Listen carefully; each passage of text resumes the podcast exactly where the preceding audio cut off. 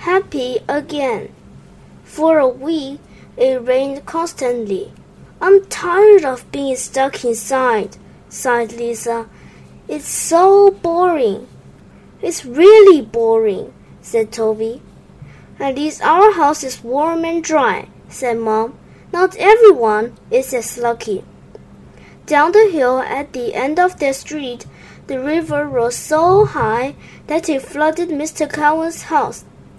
Mr. Cowan has had to leave his home and move into a hotel until the water went back down. When Mr. Cowan returned to his house a few days later, most of his furniture had been spoiled by the water. He was very upset, so his neighbors took him warm blankets, food supplies, and other items.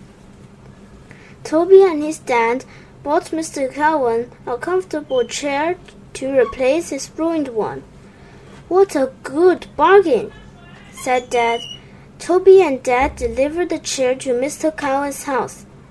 How thoughtful of you, said Mr. Cowan, but he still looked extremely upset. I think he is worried that his house might flood again, said Dad. Mom said, Let's have a party for Mr. Cowan on Saturday to cheer him up. I can sing, said Lisa. I want to sing too, said Toby. On the day of the party, Dad baked his famous strawberry cake. Lisa and Toby re- rehearsed their song in the living room while Mom made cardboard ears, paws, and a velvet tail for Toby. She stuffed the tail to make it firm. On Saturday afternoon, lots of neighbors arrived at Mr. Cowan's house for the party. Mr. Cowan showed them into the living room. They put the food they had brought out on the coffee table and exchanged stories about the flood. Lisa and Toby came forward, and Lisa gave Toby a boost up onto a wide window ledge. She was about to sing when Mr. Cowan had answer the door. They waited a few minutes until he came back into the room, smiling and holding a letter in his hand. Then Lisa sang an old song about a dog in a shop window.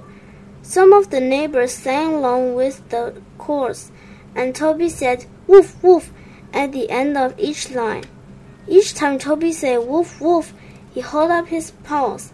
Suddenly, Lisa saw Mr. Cowan wasn't just smiling.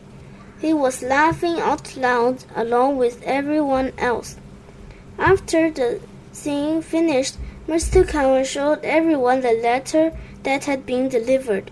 He said, The mayor has offered me a new house away from the river. I will never have to, have to worry about the floods again. All the neighbors cheered. Thank you for organizing this marvelous party, Mr. Cowan said. I would like to I would like you all to visit me in my new house. He patted Toby on the head and said, Please bring this dog. He reminded me how to laugh. Woof, woof, barked Toby. Everyone laughed, and then they enjoyed the food together. The end.